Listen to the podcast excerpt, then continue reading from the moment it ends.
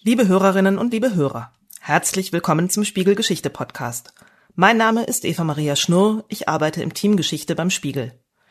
Wir haben gerade ein Spiegel Geschichteheft zum Thema Antisemitismus herausgebracht und das ist Anlass für diesen Podcast. Der Judenhass ist ein altes und leider wieder sehr aktuelles Thema und um mehr darüber zu erfahren, was Antisemitismus ist, wie man ihn erkennt und wie man ihn bekämpft, habe ich mit der Historikerin Miriam Rürup gesprochen. Dieser Podcast entstand mit Unterstützung des Bucerius Kunstforums in Hamburg. Dafür bedanken wir uns ganz herzlich. Frau Professor Rürup, eine wichtige Frage sollten wir gleich zu Beginn klären. Unser Heft, unser Spiegel Geschichte-Heft, behandelt die Geschichte des Antisemitismus in Deutschland seit der Antike oder in dem, was dann später Deutschland wurde. Kritiker warfen uns vor, wir würden Nebelkerzen zünden. Eigentlich müssten wir über den Antisemitismus von Musliminnen und Muslimen in Deutschland sprechen. Müssten wir? Sagen wir so, muss man durchaus auch, aber nicht in erster Linie. Äh, das ist äh, ein, ein interessanter Reflex, ähm, würde ich sagen, den man bei diesen Kritikerinnen und Kritikern raushört, dass ähm, ja, dass man auf andere zeigt als erstes, also oder auf vermeintlich andere und dort Antisemitismus auszumachen meint, der durchaus äh, natürlich auch bei äh, dort vorhanden ist, aber Anders gesagt könnte ich mal sagen, wir brauchen in Deutschland keine Einwandererinnen und Einwanderer, muslimisch oder egal welcher Religion, äh, um von einem ernsthaften Problem mit Antisemitismus zu sprechen. Der ist durchaus hausgemacht und hier seit äh, Jahrhunderten vorhanden.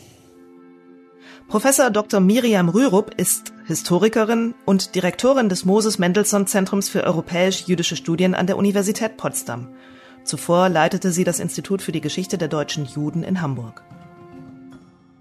Der Antisemitismus von Musliminnen und Muslimen wird auch als importierter Antisemitismus bezeichnet.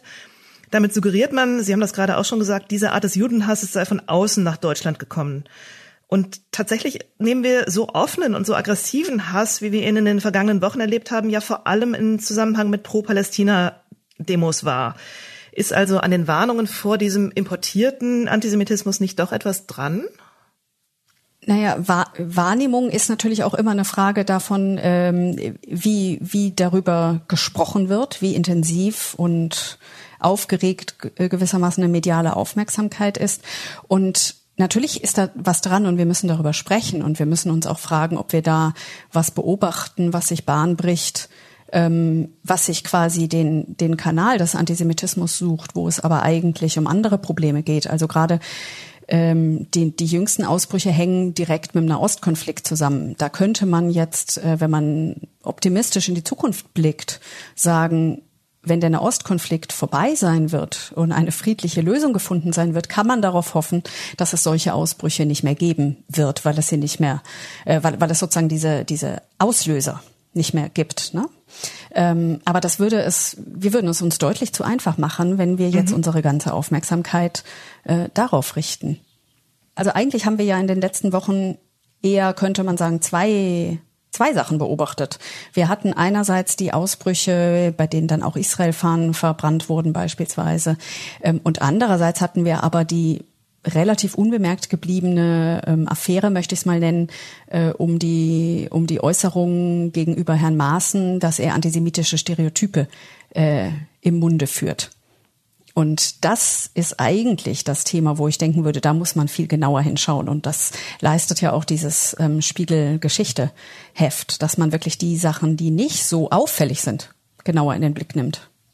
Könnte man denn dann so sagen, es gibt eben einen deutschen Antisemitismus, der aber ähm, auch in der Gegenwart einfach nicht so aggressiv sich äußert und nicht so auffällig ist und deswegen auch leichter übersehen wird? Das könnte man einerseits so sagen, andererseits ist für mich Halle und die dortigen Anschläge noch nicht lange genug her und auch der Übergriff ähm, und die Attacke vor der Hamburger Synagoge äh, ist beides wirklich in jüngster Zeit geschehen. Also ist es für mich noch nicht lange genug her, um zu sagen, dass dass die antisemitische Gewalt ähm, an andernorts äh, zu häufig übersehen wird. Was, glaube ich, häufig übersehen wird, ist wirklich, wie sehr ähm, so eine antisemitische Imprägnierung quasi in der deutschen Geschichte vorhanden ist, die relativ schnell wieder reaktiviert werden kann. Gemeinhin nennt, bezeichnet man das als latenten Antisemitismus. Ähm, garantiert kann man in Deutschland sagen, seit dem Zweiten Weltkrieg ist, ist auch, der, auch die Form von latenten, also äh, sozusagen unter dem Deckel des Auffälligwerdens ähm, vorhandener Antisemitismus ist weniger geworden, als es noch 1945 der Fall war. Ähm, aber nichtsdestotrotz ist das eigentlich das, was wichtiger ist. Das ist ähnlich gewissermaßen wie mit Rassismus äh, oder Antifeminismus oder Antiliberalismus, ähm, dass gewisse Stereotype, Redeweisen, Denkmuster ähm, sozusagen häufig auch unbewusst benutzt werden. Und die können dann eben in, in Krisensituationen äh, relativ schnell wieder reaktiviert werden. Und das ist die Gefahr davon. Jetzt haben Sie gerade ähm, gesagt, die deutsche Geschichte sei im Prinzip sowas wie imprägniert mit antisemitischen Mustern oder durchzogen von antisemitischen Mustern. Ähm, Antisemitismus ist ja ein internationales Phänomen. Wir müssen auch da in die Geschichte können wir gucken, Pogrome in Russland, ähm, die, der französische Antisemitismus. Henry Ford, der Autobauer, war ein, ein echt ähm, widerlicher Antisemit, muss man ja tatsächlich sagen. Mhm. Gibt es eine spezielle deutsche Seite am Antisemitismus in die Geschichte geblickt? Ähm, natürlich der Holocaust, aber vielleicht auch abgesehen davon. Na, in Deutschland ist tatsächlich, also das war durchaus eine, eine europäische Entwicklung, aber sie ist in Deutschland ähm, sozusagen zur vollen Blüte aufgegangen, dass der Antisemitismus, der früher quasi eher ein Anti-Judaismus war, also eher religiös geprägt, ähm, gewendet wurde zu auch einer rassistischen und völkischen Definition. Und das ging quasi einher mit der Selbstdefinition als deutsche Nation, äh, dass man die Gegengruppe quasi in, in der jüdischen Minderheit gesucht hat und die dann nicht mehr nur religiös als Gegengruppe wahrgenommen wurde, sondern eben in der Moderne, also gerade im 19. Jahrhundert, äh, zunehmend auch rassistisch markiert wurde. Das heißt dann so viel wie äh, solange es eine, ein religiöses Stereotyp war, war gewissermaßen für Jüdinnen und Juden der Ausweg die Taufe. In dem Moment, wo sie sich taufen ließen und äh, ähm, evangelisch oder katholisch wurden, äh, waren sie ausgenommen aus dieser Judenfeindschaft. In dem Moment aber, wo das Ganze völkisch aufgeladen wurde. Und das ist eine deutsche Spezifik durchaus, äh, die sich hier vor allen Dingen besonders radikalisierte. In dem Moment hatten Juden und Jüdinnen keine Möglichkeit, äh, mehr äh, gegen den Antisemitismus, sagen wir, durch Überzeugungskraft vorzugehen. Ähm, wie kommt dieses, diese völkische ähm, Aufladung in der deutschen Geschichte zustande? Hat das eben auch damit zu tun mit der relativ späten Nationsbildung in Deutschland, die ja im Vergleich zu anderen Staaten ähm, einfach später stattgefunden hat? Oder einfach mit der Definition, wie man das Deutschsein definierte? Womit hängt es zusammen? Da gibt's, also sagen wir so, die die Forschung dazu füllt ganze ganze Bibliotheken. Ähm, da, da sind wir dann auch bei der Diskussion, ob es ob es quasi einen deutschen äh, Sonderweg gegeben hat oder nicht. Also es hängt unter anderem damit zusammen, dass in Deutschland nicht nur die Nationalgründung relativ spät erfolgte, sondern dass dieses gesamte 19. Jahrhundert quasi, wo die deutsche Nation sich zu einer zusammenfügte unter diesem diesem Nationalbewegungsgedanken dass in dem Kontext fundamentale gesellschaftliche Reformen auch umgesetzt wurden. Und zu diesen Reformen gehörte immer auch eine Diskussion darüber, ob man der jüdische Minderheit äh, mehr Rechte oder überhaupt endlich einmal eigene Rechte gewähren sollte. Das heißt, Juden sind quasi damit verknüpft worden mit gesellschaftlicher Modernisierung.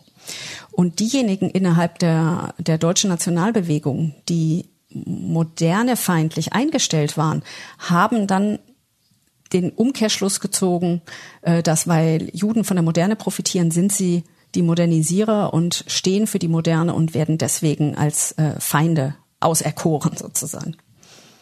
Also insofern hängt mhm. es schon mit einer sehr speziellen mhm. deutschen äh, Entwicklung zusammen aber ist gleichwohl eine Euro Und diese moderne Feindlichkeit ist Ja, es ist trotzdem eine europäische Bewegung oder vielleicht nicht eine okay. europäische Bewegung, aber es passiert in Europa äh, nicht nur in Deutschland oder in dem, was später Deutschland sein wird, ähm, äh, eine eine Fortentwicklung des Antisemitismus. Ne? Also die äh, die die Protokolle der Weisen von Zion zum Beispiel sind nicht in Deutschland entstanden, sie wurden nur hier genauso verbreitet. Ähm, die Dreifuß-Affäre in Frankreich gilt als eines der der äh, der, der antisemitischen Ereignisse ähm, des 19. Jahrhunderts. Die, die in Deutschland auch wahrgenommen wurden und die man vielleicht hier auch hierzulande gewissermaßen auch als eine Bestätigung gesehen hat.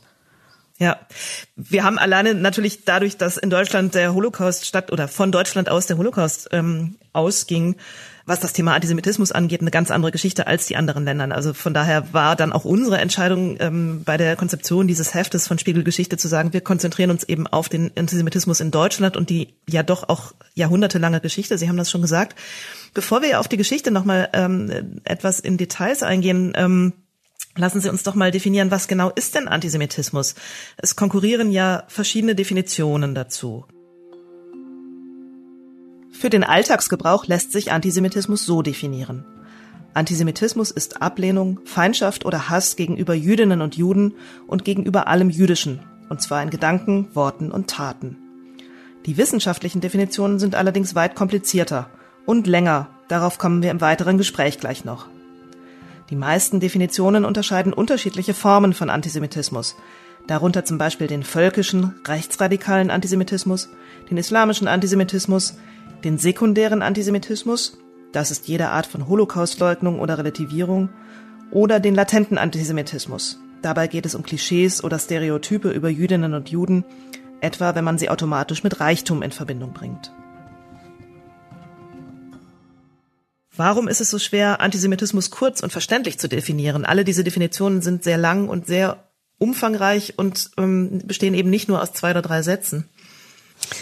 Vielleicht könnte man es so beantworten. In dem Moment, wo es eine klare, unverrückbare, von allen akzeptierte Definition von Antisemitismus gäbe, gäbe es eigentlich den Antisemitismus, über den wir hier sprechen, nicht mehr.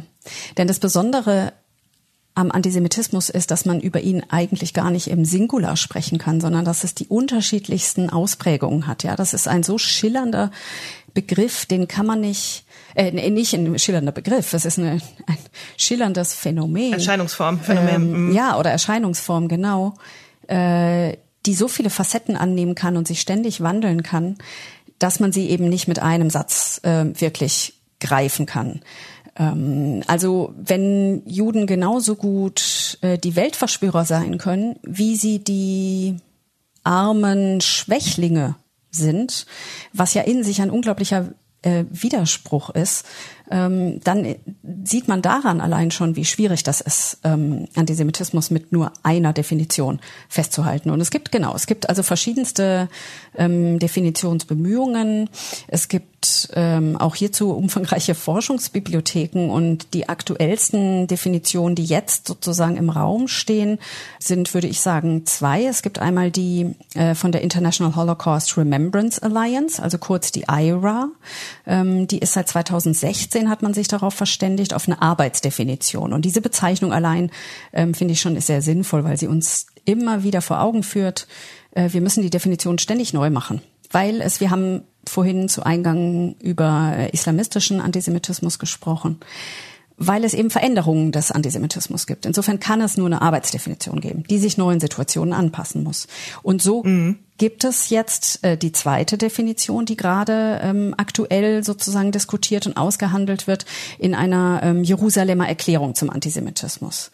Die baut quasi auf der IRA-Definition auf und sagt, wir haben in den letzten Jahren beobachten können, dass einiges von der Definition nicht wirklich funktioniert in der Praxis. Wir müssen darüber nachdenken, wie wir das begrifflich nochmal schärfen können. Und auch die Erklärung, die jetzt zur Diskussion gestellt ist, wird wahrscheinlich im nächsten Jahr von oder übernächsten Jahr von einer weiteren abgelöst oder erweitert werden. Also wir müssen uns als, ja, als Menschen, als Gesellschaft, als Wissenschaftler, als Praktiker, die äh, tatsächlich versuchen, in den Schulen oder sonst wo äh, Antisemitismus zu bekämpfen, immer wieder aufs Neue fragen, wie wir es definieren. Das macht es aber natürlich ähm, problematisch und führt dazu, dass es auch immer wieder Streit um die Frage gibt, ob etwas antisemitisch ist oder nicht. Sie haben das Beispiel von Herrn Maaßen schon angesprochen. Luisa Neubauer, die Fridays for Future Aktivistin, hat ihm vorgeworfen, ähm, er verbreite antisemitische Inhalte ähm, Maaßen, CDU-Politiker, Kandidat in Thüringen und ehemaliger Verfassungsschutzchef. Der ähm, Kanzlerkandidat Armin Laschet nahm Maaßen daraufhin in Schutz und sagte, ähm, Zitat, ich habe ihn bisher nicht als Antisemiten wahrgenommen. Warum gibt es so einen Interpretationsspielraum? Warum ähm, ist es eben nicht einfacher zu sagen, okay, es gibt die und die Hinweise, die sind so klar, man kann sagen, es war antisemitisch, was er gesagt hat oder nicht? Warum kann man darüber diskutieren? Ja, ich äh, vielleicht gebe ich Ihnen als Antwort darauf mal einen, einen Definitionsvorschlag, der relativ kurz ist und an dem sieht man dann schon, wie schwierig es ist. Also dieser Definitionsvorschlag würde heißen, Antisemitismus ist Diskriminierung, Vorurteil, Feindseligkeit oder Gewalt gegen Jüdinnen und Juden als Jüdinnen und Juden. Und da merkt man ja schon, diese Begriffe sind in sich, muss man sie neu jeweils bestimmen. Also was ist ein Vorurteil? Ne? Wo wird ein, mhm. wo wird ein Urteil oder eine Beobachtung zu einem Vorurteil? Ähm, oder wo wird ein, ein Urteil zu einer Diskriminierung, indem man jemanden herabsetzt. Und wenn wir uns das Fall, den, den Fall von Maßen anschauen, dann ähm, da musste ich tatsächlich in gewisser Weise musste ich schmunzeln, weil ich habe ja zu dem Spiegel Geschichteheft die verschiedenen Stereotype beigetragen und da gab es auch eins zur zur Weltverschwörung, zur Idee der, mhm. der dieser unglaublichen Macht, dieser dieser dunklen, nicht wirklich greifbaren Macht der Juden, was eins der klassischen äh, antisemitischen Stereotype ist. Und da haben wir ja immer solche, solche Mini-Rubriken über wichtige Namen und Begriffe. Und wäre dieses Heft nur einen Monat später gekommen, wäre wahrscheinlich Globalisten mit zu den wichtigen Begriffen gekommen, weil es jetzt in der mhm. Diskussion so aktuell ist. Was ich damit sagen will, ist quasi, es gibt Begriffe, die wir im Munde führen, die sich auf etwas beziehen, was in sich antisemitisch ist. Und mit Globalisten äh, bezieht man sich auf die, auf dieses, diese Idee einer Elite, die nicht genau verortbar ist, die die Geschicke der Welt lenkt. Natürlich in erster äh, Linie die Geschichte der Wir Geschicke der Wirtschaft, aber dann auch über die Wirtschaft Einfluss auf die Politik nimmt und die nicht genau benannt werden kann. Ähm, anderes Codewort dafür wäre die Rothschilds oder die Wall Street. Ähm, das sind also Begriffe, die für sich genommen noch nicht antisemitisch sind, aber in dem Kontext, in dem man sie benutzt, werden sie dann antisemitisch. Die Definition, die Sie vorhin genannt haben, ähm, da habe ich mich gefragt, was ist denn da der Unterschied zu Rassismus? Also wo genau li liegt die Trennlinie zwischen Rassismus und Antisemitismus und wie scharf ist die? Das ist ähm, in der Tat eine der, der schwierigen Abgrenzungsbemühungen. Also letztlich beides sind Stereotype, die sich gegen eine Gruppe als Gruppe richten und äh, zu Diskriminierung dieser Gruppe, zur Ausgrenzung dieser Gruppe und so weiter führen. Einer der wesentlichen Unterschiede ist, dass Rassismus sich auf eine Herabsetzung derjenigen, die als äh, als minderwertige Rasse äh, angesehen werden, bezieht. Das heißt, mit Rassismus wird immer davon ausgegangen, dass es eine, eine, eine, rassistische, eine rassisch strukturierte Menschheit gibt äh, mit wertloseren, minderwertigen und höherwertigen Rassen. Das ist also ein, ein sozusagen eine Minderwertigkeitskategorie, die da eingeführt wird. Ja, der andere wird mhm. herabgesetzt. Bei Antisemitismus ist es eine, eine Verurteilung oder eine Diskriminierung in beide Richtungen. Juden werden genauso nach unten, also als minderwertig angesehen, zum Beispiel als degeneriert oder als entartet ähm, oder als krank.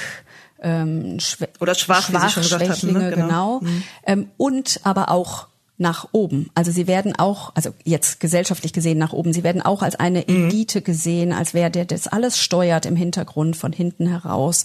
Ähm, und äh, die Durchstoßlegende ist historisch zum Beispiel ein Beispiel dafür, also wo der die Niederlage im Ersten Weltkrieg äh, letztlich den Juden also irgendeiner geheimen ähm, Verschwörung der Juden angelastet wird, äh, die sozusagen den dem dem deutschen Volk in den Rücken äh, gestoßen haben mit dem Dolch.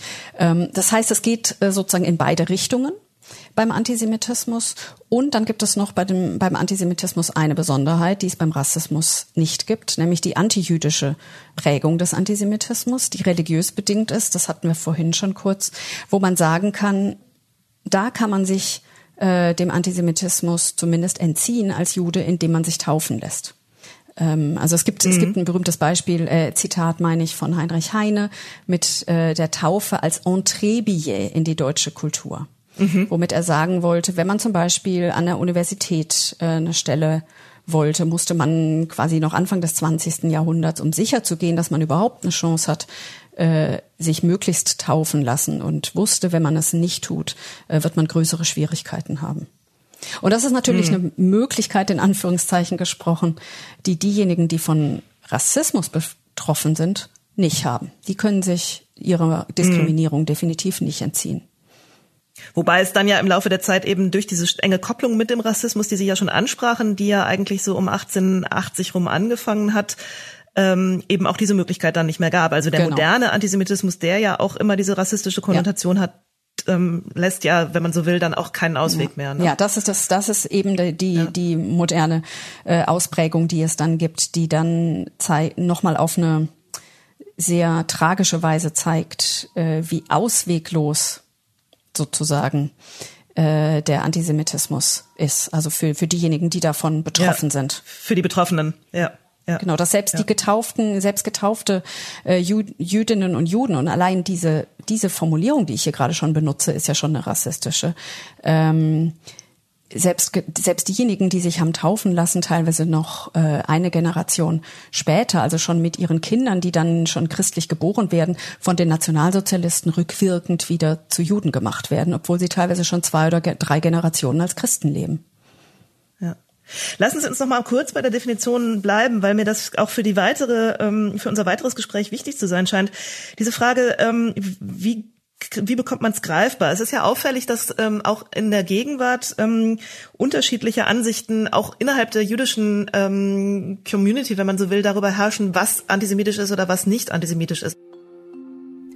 Ein Beispiel dafür ist die BDS-Bewegung. BDS steht für Boycott, Divestment and Sanctions, übersetzt Boykott, Desinvestition und Sanktionen. Es geht in der Kampagne darum, die Besetzungspolitik Israels in palästinensischen Gebieten zu beenden. Kritiker sagen, damit werde das Existenzrecht Israels in Frage gestellt. Die Kampagne sei somit antizionistisch und antisemitisch. Ähm, selbst einige Jüdinnen und Juden sprechen die Bewegung von Antisemitismus frei. Viele andere werfen ihr Antisemitismus vor. Warum ist das so schwer zu entscheiden? Mhm. Das ist äh, auch wieder ein interessantes, könnte man fast sagen, deutsches Phänomen, dass hier so hitzig ähm, über etwas gesprochen wird, was in Deutschland gar nicht so relevant eigentlich ist, diese BDS-Bewegung. Das ist eine Bewegung, die sich nicht gegen Israel richtet, sondern gegen die israelische Besatzung.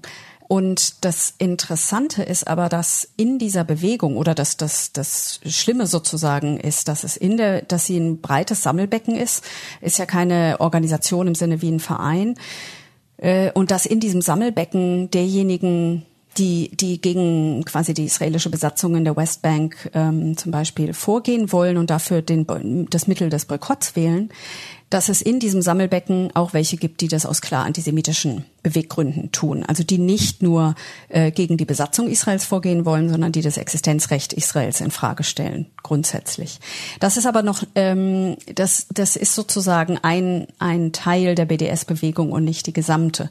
Und so hitzig darüber diskutiert wird, ähm, unter anderem deswegen, weil es vor zwei Jahren einen Bundestagsbeschluss gab, der die BDS-Bewegung grundsätzlich als antisemitisch äh, markiert hat, was insofern eben dann, Sie sagten es schon, äh, auch innerjüdisch ja durchaus umstritten ist, weil es auch ähm, sehr viele linke Jüdinnen und Juden gibt, die sagen, äh, die, die zum Beispiel BDS auch unterstützen, die sagen, das ist eines der gewaltlosen, es ist eine der Möglichkeiten, gewaltlos die israelische Politik ähm, zu kritisieren.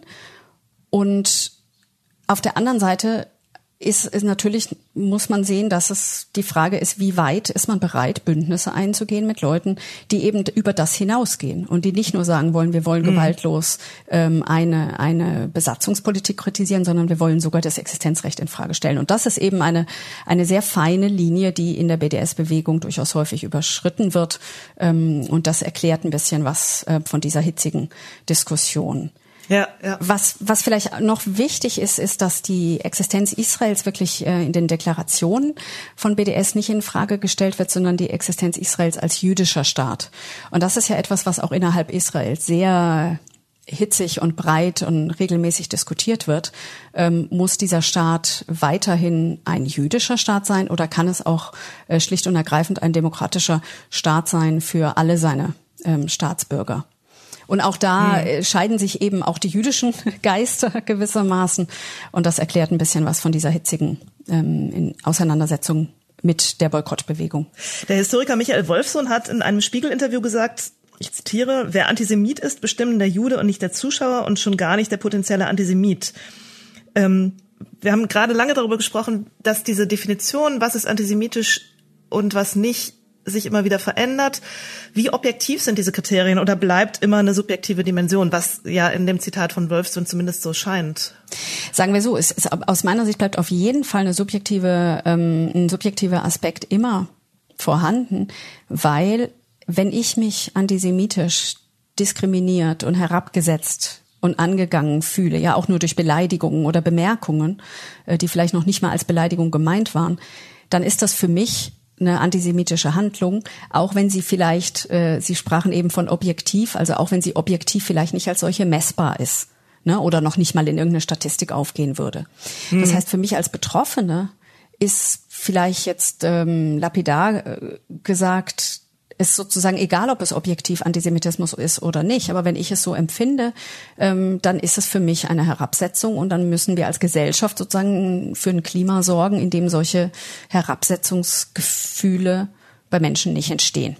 Ähm, nichtsdestotrotz ist natürlich das, das Bedürfnis da, auch objektiv äh, Kriterien zu entwickeln. Und das ist natürlich etwas, was wir gerade auch im Anwendungsbereich haben. Ich habe vorhin diesen Begriff Praktiker benutzt. Damit würde ich sowas meinen wie äh, Menschen, die nicht äh, wie ich über, über Themen forschen und nachdenken und reflektieren, sondern diejenigen, die vielleicht äh, als Sozialarbeiter oder Sozialpädagogen in den Schulen versuchen, Training zu machen gegen Stereotype und gegen Diskriminierungen aller Art. Ne? Die brauchen ja auch was Handfestes an der Hand, womit sie das eine vom anderen unterscheiden können. Oder auch Polizisten, die eine Kriminalstatistik machen müssen und äh, wissen müssen, wo, wo ordnen sie etwas ein. Und äh, wir haben es zum Beispiel gerade kürzlich in Hamburg gesehen, da hat ein ein sichtlich verwirrter ähm, Mann, einen Synagogengänger an Sukkot, ähm, als er aus der Synagoge kam, äh, angegriffen mit so einem Klappspaten, den er bei sich hatte. Dieser Mann war gekleidet in so einer Art Tarn, äh, Tarnanzug und hatte ein gezeichnetes Hakenkreuz in seiner Hosentasche. Nun wirkte er zwar wirr, und das Gericht hat auch befunden, dass es keine antisemitische Handlung war. Das Problem ist aber, und da sind wir ähnlich wieder bei was wie eigentlich der Diskussion um Maßen, man muss sich ja doch fragen, selbst wenn ein vermeintlich verwirrter Einzeltäter ähm, seine Verwirrung darin äußert, dass er einen antisemitischen Übergriff macht, dann handelt er ja dennoch antisemitisch. Ähm, das heißt, unsere Gesellschaft gibt offensichtlich vor, also wenn man Aggressionen hat, die man ausleben möchte, wie man sie ausleben kann, in Anführungszeichen. Ne? Da sehen wir die Justiz, die, die unter den vermeintlich objektiven Kriterien das nicht als antisemitisch gewertet hat, sondern als, als einen psychischen Einzeltäter abge, äh, eingestuft hat. Und andererseits war es für den betroffenen Studenten, der angegangen und angegriffen wurde, natürlich eine antisemitische Handlung. Und sie ist entstanden aus einem Kontext, wo jemand denkt, das ist, das ist etwas, womit ich eine politische Handlung begehen kann. Ja, die Formulierung vorhin, die Sie nutzten, habe ich noch nicht ganz verstanden. Deswegen frage ich da nochmal nach, weil Sie sagten sowas wie, ähm, es gibt bestimmte Formen, in denen man Aggressionen nutzen kann. Ähm, das heißt sozusagen, so wie ich es verstanden habe, sagen Sie, wenn es, wenn ich es falsch verstanden habe, sagen Sie sozusagen, es gibt eine antisemitisch vorgeprägte Bahn, in die man, wenn man irgendwie allgemein unzufrieden ist mit irgendwas oder eben äh, Aggressionen hat, wo, die man dann sozusagen nutzen kann, ähm, weil sie eben strukturell in dieser Gesellschaft so verankert ist, dass sie jetzt nicht legitimiert ist, das ist sie ja dann eben nicht, aber dass man, dass man sie als eine Möglichkeit sieht, als jemand wie dieser Täter dort. Genau. Das noch, ja, Sie haben das jetzt viel schöner ausgedrückt als ich. Äh, ich habe mich versucht, in die Richtung auszudrücken. Dass das Problem quasi ist, es ist in unserer Gesellschaft so verinnerlicht, in der gesamten Gesellschaft, mhm. dass wir möglicherweise Stereotype oder antisemitische Handlungen begehen, ähm, nicht ohne es zu wissen, ähm, aber ohne sie als solche möglicherweise ähm, objektiv zu bezeichnen. Und es passiert im verbalen Bereich genauso wie im sehr handfesten Bereich. Ja, jetzt ähm, hat man ja die, gerade die Reaktion diese, auf diesen Hamburger Fall eben auch als so eine Art Erleichterung wahrgenommen, so ein Glück, es war nicht antisemitisch, also so, dass man ein bisschen das Gefühl hatte, dieses ähm, dieses Urteil entlastet auch. Es wird ja umgekehrt häufig der Vorwurf erhoben, es, ähm, es sei, werde zu schnell mit diesem Antisemitismusvorwurf umgegangen oder der komme zu schnell. Ist da tatsächlich irgendwie, ähm, wenn es eben diese ganz objektiven Kriterien nicht gibt, ist da nicht was dran? Also dass man das eben schnell ähm, auch ähm, erheben kann, gerade als Betroffener, Betroffene, ähm, ohne dann wirklich komplett objektive Kriterien zu haben und ähm, ja, damit eben auch äh, Diskussionen abwürgen kann oder eben auch eine betroffen ähm, also das Stichwort, was dann ja häufig fällt, man muss es nur googeln, ist Antisemitismuskeule. Mhm. Ein Begriff, den ich mir überhaupt nicht zu eigen machen will, aber ähm, über den wir zumindest sprechen sollten, weil eben dieser Vorwurf so häufig, häufig erhoben wird. Bei dieser Eckart war das ja, glaube ich, auch so ein, die, die Kabarettistin dieser Eckart, der auch vorgeworfen wurde, ihr Programm mhm. sei antisemitisch. Mhm. Viele sind ihr zur Seite gesprungen, haben gesagt, nein, nein, und das muss doch Satire, muss doch, ähm, äh, muss doch irgendwie auch überzeichnen können. Ähm, ja, wird es zu mhm. häufig mhm. erhoben? Das ist jetzt schwierig, also sowas mit einfach nur Ja oder Nein zu beantworten. Ich würde es anders beantworten. Ich würde so, so antworten wie, bevor ich etwas als antisemitisch verurteile, schaue ich es mir sehr genau an. Ähm, und mit Verurteilen meine ich jetzt nicht das mhm. juristische Verurteilen, ne, sondern ähm, bevor ich eine Haltung für mich als antisemitisch einordne, ähm, schaue ich mir an, wer äußert das, in welchem Kontext, äh, vielleicht sogar mit welchem Wissenshaushalt und so weiter. Also sagen wir so, wenn äh, du Jude im, auf einem Schulhof äh, als Schimpfwort genutzt wird, dann ist das für mich nicht ein Hinweis darauf, dass der Schüler, der das gegen einen anderen Schüler oder Schülerin gegen Schülerin äh, anwendet, antisemitisch ist, sondern das ist dann auch wieder ein Hinweis für mich, ähm, dass wir als Gesellschaft ein Problem haben, dass wir sozusagen diesen Schülern oder Schülerinnen klar machen müssen, hast du eigentlich, weißt du eigentlich, was dieses Schimpfwort bedeutet, was du da gerade vermeintlich neutral benutzt? Das wäre so ein Punkt für mich, wo ich eben vorsichtig wäre und, und einmal mehr überlegen würde, bevor ich einfach nur die, die Antisemitismus-Schublade aufmache. Der nächste Punkt, dass ich häufig äh, denke, wir müssen auch genau schauen, äh, oder sollten auch häufiger mal schauen, aus welcher politischen Richtung sowas kommt. Also das Problem ist aus meiner Sicht ein bisschen, wenn beispielsweise wir uns anschauen, wie schnell die AfD äh, bereit ist, etwas als antisemitisch zu brandmarken. Eine Partei, die in ihren eigenen Reihen genügend Antisemiten und auch bekennende Antisemiten sitzen hat. Wenn eine solche Partei den Antisemitismusvorwurf im Munde führt, dann muss man eben immer genau schauen, äh, was da wirklich gemeint ist und ob sie das nicht ausnutzen für etwas, was wir nicht unterstützenswert halten. Das heißt, andersrum könnte man sagen, es ist durchaus im politischen Diskurs zu einer Währung geworden, ähm, Nichtsdestotrotz ähm, ändert es nichts daran, dass dieses Problem tatsächlich virulent ist und vorhanden ist und ähm, wir damit umgehen müssen. Mhm. Lassen Sie uns den Bogen in die Geschichte schlagen. Schon in der Antike gab es Ausgrenzung und Abwertung von Jüdinnen und Juden. Mit der Entstehung des Christentums bekam das eine neue Dimension. Das Christentum entstand ja aus dem Judentum und musste seine vermeintliche Überlegenheit beweisen, sich abgrenzen und die Konkurrenz sozusagen klein halten. Der christliche Antisemitismus prägte das Mittelalter. Immer wieder kam es zu Pestpogromen, man verbreitete Ritualmordlegenden und die Kreuzfahrer töteten auf dem Weg ins Heilige Land tausende Jüdinnen und Juden. Neuen Schub erhielt der Antisemitismus durch den Reformator Martin Luther, der im 16. Jahrhundert gegen Juden hetzte. Der Begriff Antisemitismus entstand aber erst in den 1870er Jahren. Nun wurde der Judenhass verstärkt rassistisch aufgeladen. Man spricht seither auch vom modernen Antisemitismus und der beschäftigt uns immer noch. Ich wollte deshalb von Miriam Rürup wissen, was Pestpogrome im Mittelalter mit modernen Verschwörungstheorien zu tun haben. Sehr viel, sehr viel, äh, leider. Äh, das ist äh, in, an der Stelle vielleicht auch ein, ein Lob tatsächlich für dieses Titelblatt ähm, vom Spiegel Geschichteheft, weil es eigentlich genau das zeigt, was was Antisemitismus ausmacht. Äh, auf dem Titelblatt sieht man ein mit Kreide gemaltes Hakenkreuz und man sieht einen Mann, der dieses Hakenkreuz äh, mit einem Besen versucht äh, abzu, abzuwischen. Und das ist quasi diese ewige Wiederkehr, ja. Es taucht wieder auf, es verschwindet wieder oder es wird wieder entfernt. Es taucht wieder auf, es wird wieder entfernt.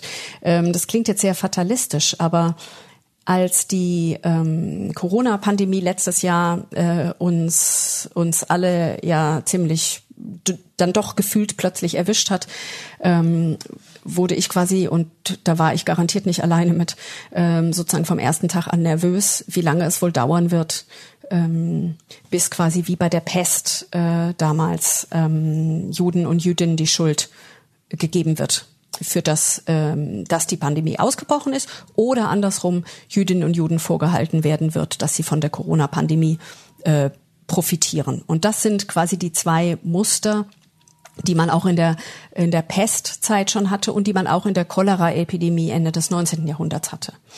Mhm. Ähm, sprich, dass ein ein, ein Phänomen, ein, ein Ereignis, das unerklärlich ist, das Ängste auslöst, nämlich wie damals die Pest, später die Cholera, heute äh, Covid-19, dass diese, diese Situationen dazu führen, dass man einen Schuldigen sucht und in allen drei Fällen äh, den Schuldigen bei den Juden und Jüdinnen vermutet. Und auch da wieder ja übrigens äh, mit dieser ganzen im negativen Sinne Schillerhaftigkeit des äh, äh, ähm, oder Vielseitigkeit des Antisemitismus, nämlich sowohl Juden als Brunnenvergifter in der Pest, als auch Juden als äh, als unsauber. Mhm. Ne? Also als Brunnenvergifter sind sie quasi die Mächtigen, die aus welchen Motiven auch immer ähm, muss ja nicht immer logisch sein, dieses antisemitische Stereotyp, ähm, die Brunnen vergiften. Und das heißt, da sind sie machtvoll und auf der anderen Seite sind sie unsauber und tragen deswegen dazu bei, dass die Pest ähm, äh, fortgeführt wird ähm, und sich verbreitet. Ne? Also so, dass man beide Seiten ähm, des Stereotyps immer hat. Und heute sind wir eben bei den Verschwörern mit äh, ne, 5G und äh, Gates und Soros und dem Judenstern. Also das ist ja ein, ein, ein Durcheinander äh, von, von Codes, die da reaktiviert werden in dieser gesamten äh, Corona-Leugner ähm, Szene, dass ein da doch durchaus ähm, schlucken lässt und eben daran erinnern lässt, dass es immer wieder in diesen Krisenzeiten ähnliche Ausbrüche gab. Ja, ist Antisemitismus ein Krisenphänomen? Äh, das leider dann doch nicht. Äh, es ist nicht so, dass er zwischendurch verschwindet und nur in Krisen aufträte. Das wäre schön ähm, weil man dann wenigstens äh, Zeiten hätte, in denen es äh, keinen Antisemitismus gibt. Aber das Problem äh, ist ja tatsächlich eher, dass er sich in Krisen verstärkt und ähm, und auch die Veränderungen könnte man vielleicht sagen von Antisemitismus in Krisenzeiten stattfinden. Also wenn wir jetzt so ein bisschen zurückgehen an, an den Anfang vom 19. Jahrhundert, da waren wir vorhin schon mal ähm, kurz, als wir über die Besonderheit der deutschen Spezifik quasi des Antisemitismus sprachen. Also Anfang des 19. Jahrhunderts, ähm, 1812, wird in Preußen mit einem Judenedikt, nein, andersrum, in Preußen werden überhaupt gesamtgesellschaftliche Reformen eingeleitet.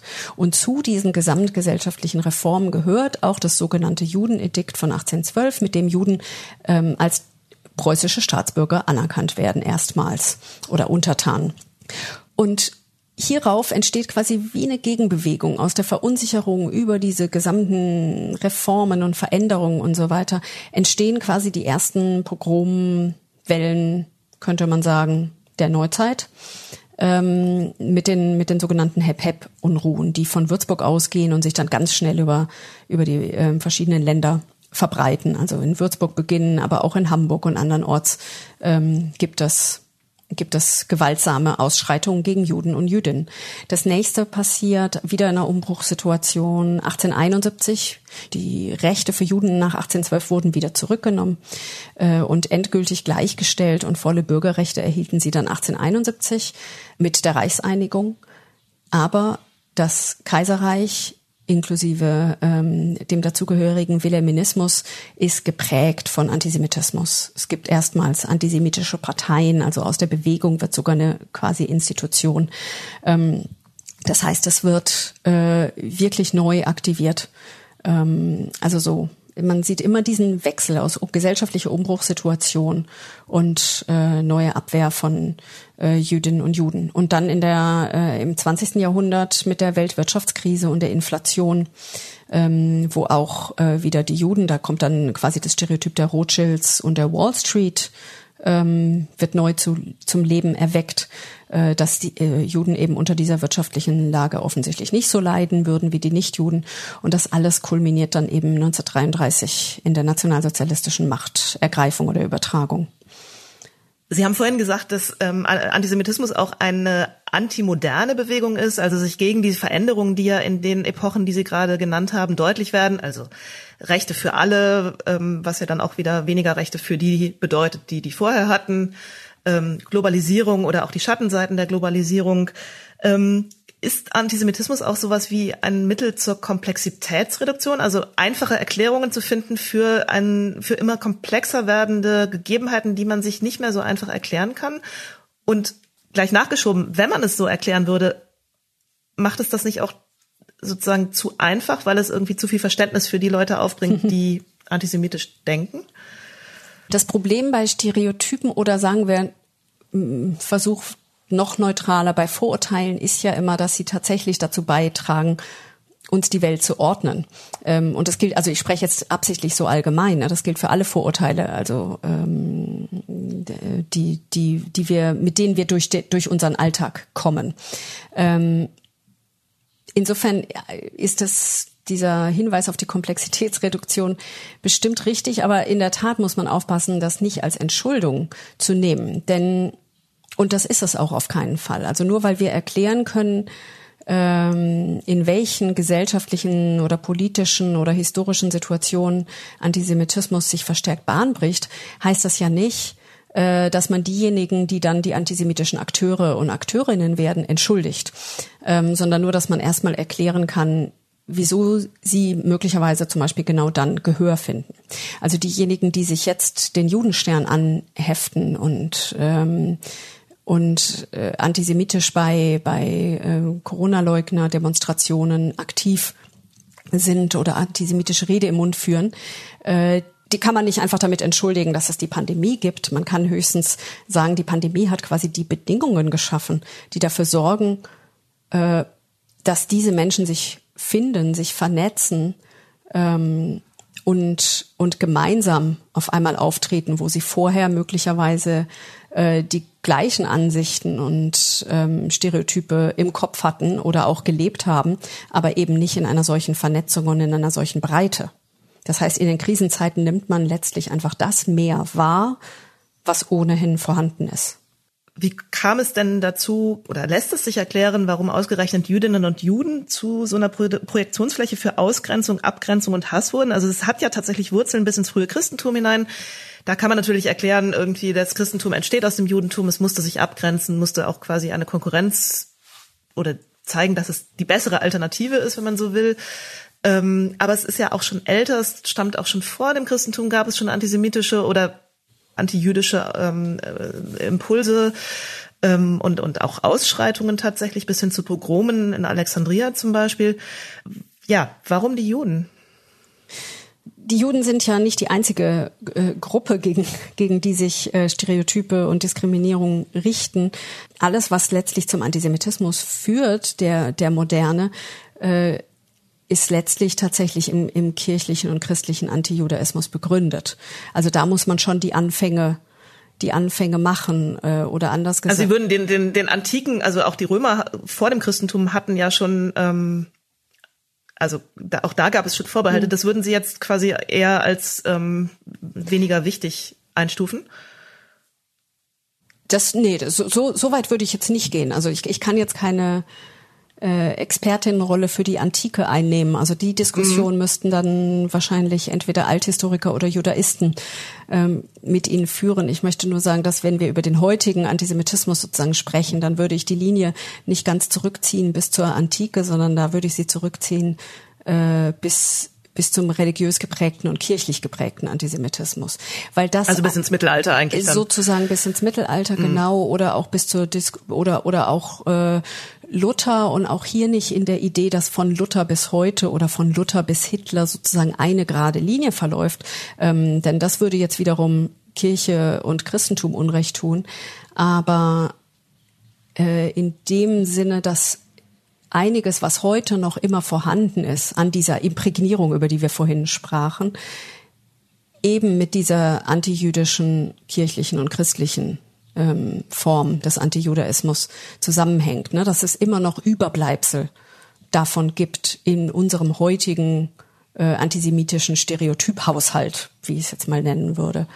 Äh, deswegen würde ich sagen, würde ich da anfangen und ähm, und es nicht allzu sehr verwässern, indem man sagt, auch anderen, anderswo und äh, in anderen Zeiten gab es Antisemitismus. Ja. Aber das bin, das da spreche ich als als Historikerin der Moderne ähm, und da es könnte gut sein, dass mir Althistorikerinnen und Althistoriker da äh, widersprechen würden. Ja, ja, aber das Christentum eben schon als die die Basis, auf die sich dann diese ganzen Verschwörungstheorien, die dann ja auch schon relativ früh Sie haben es angesprochen, die Brunnenvergiftung, da sind ja auch Elemente vorweggenommen, ähm, die sich dann auch durchziehen und die bis in den modernen Antisemitismus reichen. Also da gibt es im Prinzip immer wieder eine neue Neuaktivierung und wie Sie vorhin ja auch erläutert haben, eine, eine Verstärkung dieser Stereotype und auch dieser Vorurteile, ähm, so dass da im Prinzip immer neue Schichten hm. draufgelegt werden. Ja, genau. Hm. Also ja. wahrscheinlich müsste man, um das jetzt wirklich in seiner Tiefe zu ergründen, ein oder könnte man, könnte es sich empfehlen, sozusagen ein Studium am Zentrum für Antisemitismusforschung zu machen, die ja wirklich äh, in, in die in die ganz ganz in die Quellen gehen und in die Anfänge und die verschiedensten Facetten von Antisemitismus, historisch mhm. wie auch in der Gegenwart. Ja, ich finde das ähm, den Begriff von der Imprägnierung, die Sie, ähm, den Sie nannten, ähm, sehr bildlich und ähm, ja auch sehr sehr hilfreich, um bestimmte Dinge zu verstehen. Als Hitler 1933 an die Macht kam, begann ja schnell die Diskriminierung von Jüdinnen und Juden, die dann in die Verfolgung und Ermordung überging. In der Zeit des Nationalsozialismus, also zwischen 1933 und 1945, ermordeten die Deutschen und ihre Helferinnen und Helfer sechs Millionen jüdische Menschen. Diese planmäßige und systematische Vernichtung der europäischen Juden nennt man Shoah oder Holocaust – es begann nach 1933 zunächst mit Schikanen und massiver Diskriminierung von Jüdinnen und Juden. Ab 1941 wurden jüdische Menschen dann deportiert, in Lager wie Treblinka, Theresienstadt oder Auschwitz gebracht und ermordet. Protest aus der nichtjüdischen Bevölkerung gab es gegen die Judenverfolgung kaum. Kann man dann tatsächlich sagen, dass die antisemitische Tradition so stark war, dass viele Menschen es als selbstverständlich empfanden, dass ihre Nachbarinnen und Nachbarn zuerst diskriminiert und dann in Lager gebracht wurden? Also dass da einfach diese Imprägnierung mhm. so weit wirkte, dass eben bestimmte eigentlich ja normale Impulse ähm, ausblieben?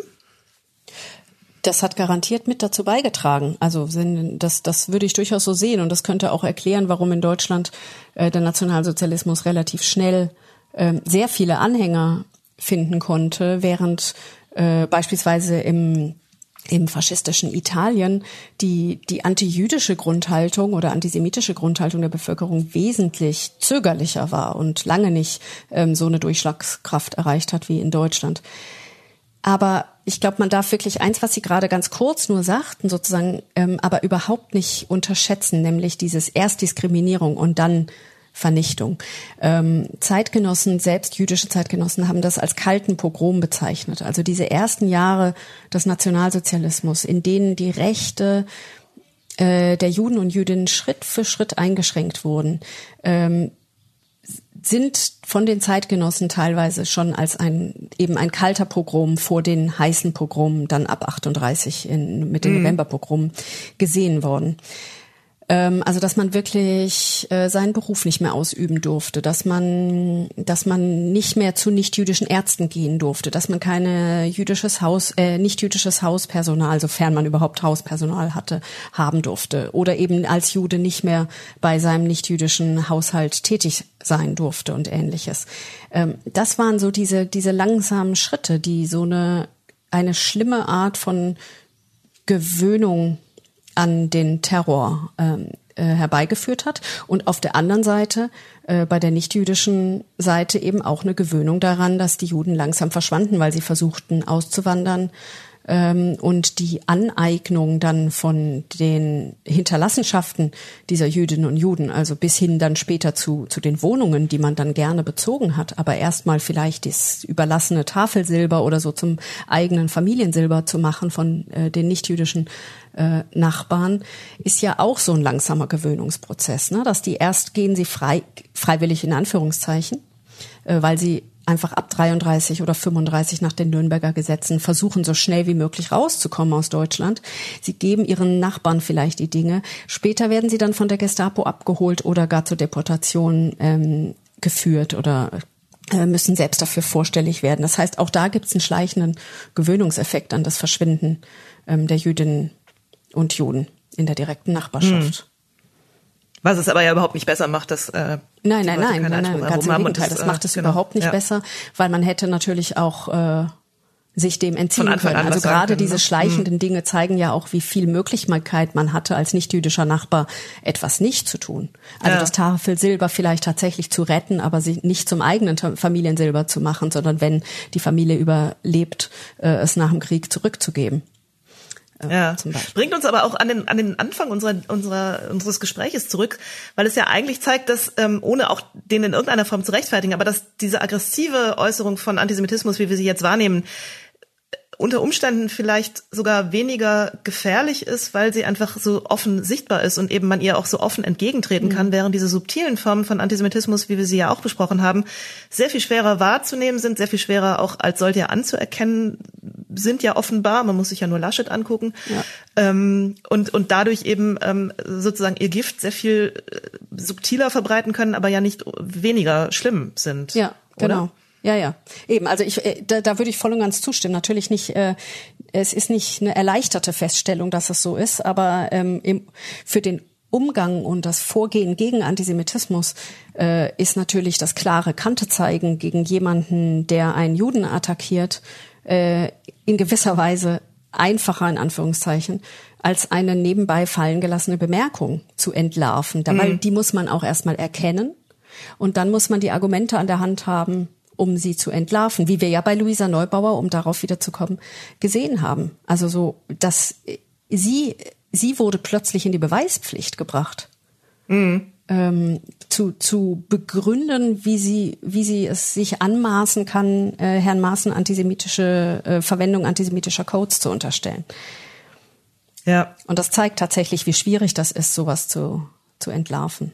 Ja. ja. Weil man eben da auch viel mehr noch bei bei uns selbst anfangen muss und äh, und da da sage ich jetzt sogar uns, äh, obwohl ich ja zu denen gehören würde, die von Antisemitismus auch betroffen sein könnten, aber die die die Stereotype quasi von die wir als Gesellschaft benutzen, äh, würde ich jetzt mal mich selbst auch nicht unbedingt von frei machen, auch auch wenn ich Jüdin bin. Ne? Also so gewisse mhm. äh, Codes, die man vielleicht verwendet, unbewusst, ähm, ist etwas, was man nur mit, mit viel Sensibilität Schritt für Schritt äh, ablegen kann, weil sie einem ja. in Erziehung und Gesellschaft eben äh, über viele Jahre und Jahrzehnte vermittelt werden.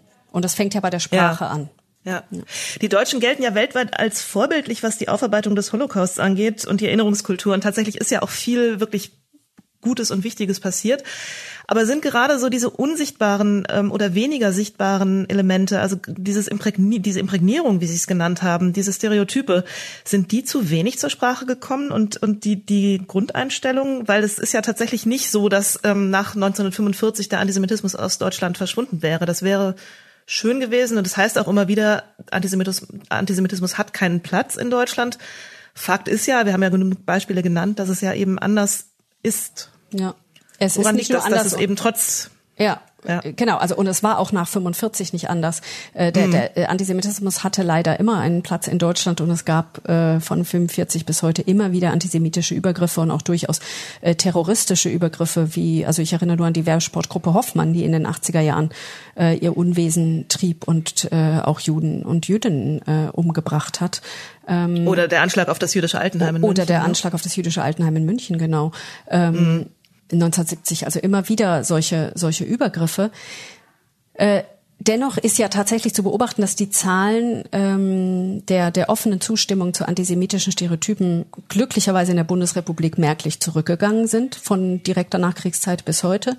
Ähm, das ist äh, sowohl kann man sagen, ja wohl das Mindeste, was man erwarten möchte von einem äh, Land, das die Menschheit sozusagen den Holocaust anlasten äh, muss. Aber andererseits diese Bemühungen um, um Aufarbeitung sind, sind in der Tat hoch äh, anzusehen, aber sie sind erstens sehr spät gekommen ähm, sie brauchten sozusagen die Generation, die nächste Generation, die ihre Eltern gefragt hat in den späten 60er, frühen 70ern und eigentlich 80ern, ähm, wirklich zu sagen, was habt ihr eigentlich damals gemacht? Und wir müssen hier mal vor Ort äh, gucken, was im Nationalsozialismus geschehen ist und was unsere Väter und Großmütter äh, getan haben und welche eigene Verantwortung sie hatten. Äh, also bis dahin war eine sehr deutliche Abwehrhaltung gegen, gegen die eigene Täterschaft. Ähm, und was wir, was wir heute sehen, ist sozusagen eine Umkehr. Also das, was die, was die Kinder- und Enkelgeneration in den 70er, 80ern sozusagen mit ihren Eltern ausgehandelt hat, wird heute von der nächsten Generation quasi als ähm, als Schulterklopfen gewürdigt. Also jetzt jetzt haben wir es doch aber gezeigt, wie gut wir das können. Also Stichwort Erinnerungsweltmeister, ähm, das Sie mhm. gerade verwandt verwandt haben und das sehe ich dann auch schon wieder mit Unbehagen, weil man doch denken kann, also wenn man sich jetzt zu stolz auf die ähm, Schulter klopft, könnte das auch dazu führen, dass man sich zurücklehnt und denkt, jetzt sind wir doch wie alle anderen, wir haben jetzt quasi äh, das dann doch wieder gut gemacht ähm, und, und können jetzt eintreten in in, in, in quasi eine, eine Normalität als Staat. Und um das zu vermeiden, glaube ich, genau daher kommen quasi diese Allgemeinplätze, die gerne von Politikerinnen und Politikern geäußert werden, die also diese bedingungslose Solidarität gegenüber Israel genauso wie die, die den allgemeinen Platz, dass äh, Antisemitismus in unserer Mitte keinen Platz hat.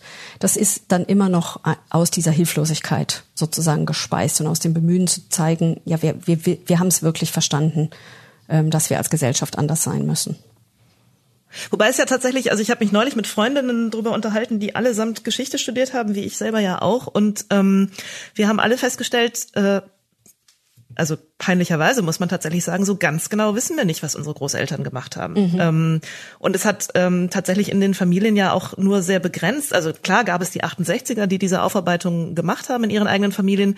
Es wurde natürlich ganz viel Täterforschung gemacht, aber es ist ähm, in den einzelnen Familien scheint es mir auch immer noch nicht wirklich ähm, aufgearbeitet zu sein, wenn man das Wort verwenden will. Hm. Das muss natürlich jede Familie für sich ausmachen. Ne? Ich denke, Angebote gibt es wirklich sehr viele und mh, hm, es gibt ja auch Gesprächsrunden. Neuen Gamme macht auch diese intergenerationellen äh, Gespräche über, über die eigene Familiengeschichte, also auch der Täterschaft in der Familiengeschichte. Aber ich glaube in der Tat, dieses sich ähm, solidarisch erklären ähm, mit den ehemaligen Opfern ist deutlich einfacher, als sich zu, auseinanderzusetzen mit der eigenen Täterschaft. Hm. Es gab ja diese Berliner Künstler, die dieses etwas polemische Stichwort vom Nazi-Hintergrund ja. ähm, eingeführt haben in die Debatte.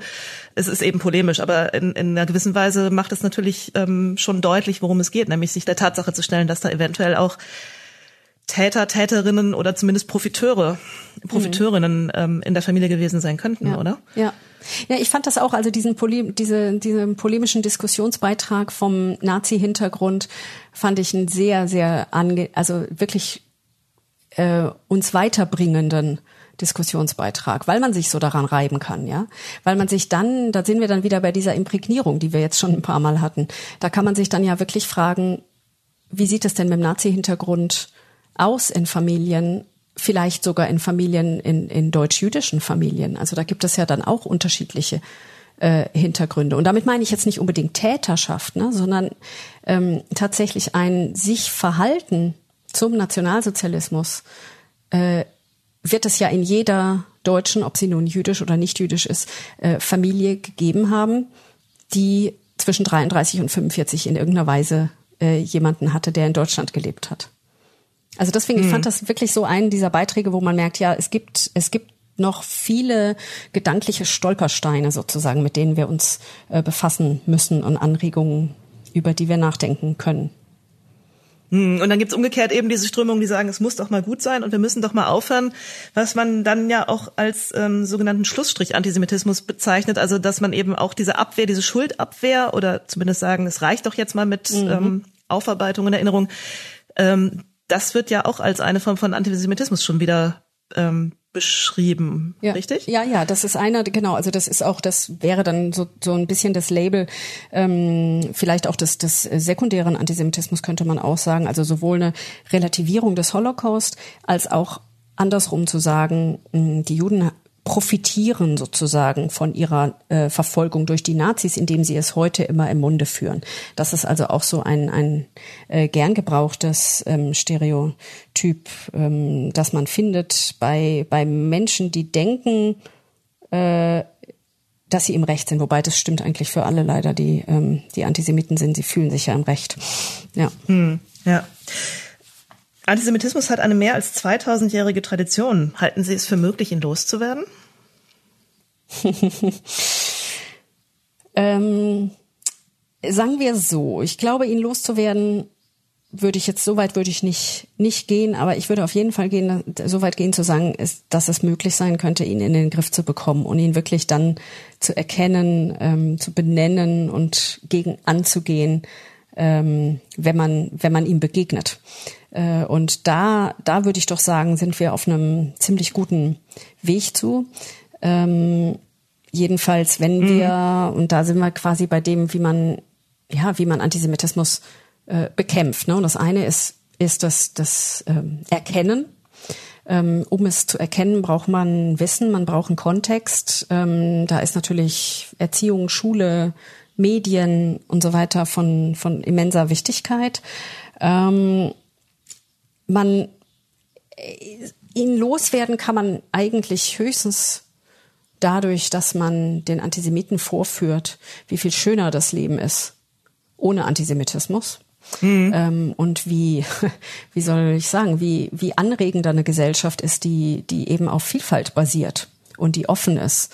Und wenn man das vermitteln kann, und wenn es einem gelingt, das zu vermitteln, dann äh, denke ich, werden, werden die Antisemiten oder die antisemitischen Einstellungen eher verschwinden, äh, weil es ein positives Angebot gibt, äh, das doch zeigt, dass es eigentlich schöner ist, äh, ja, Offenheit und Vielfalt zu leben als ähm, Hass und, und Diskriminierung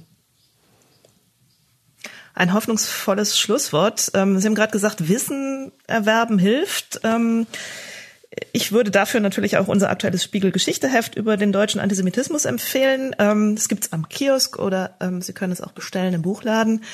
Ähm, Frau Professor Rürup, ich danke Ihnen ganz, ganz herzlich für das wirklich ähm, aufschlussreiche und ähm, erkenntnisreiche Gespräch. ja, vielen, vielen Dank und vielen Dank fürs Zuhören. Die Gesprächspartnerin in diesem Spiegel Geschichte Podcast war die Historikerin Miriam Rürup von der Universität Potsdam. Wir bedanken uns beim Bucerius Kunstforum in Hamburg für die Unterstützung und wir freuen uns, wenn Sie beim nächsten Mal wieder zuhören.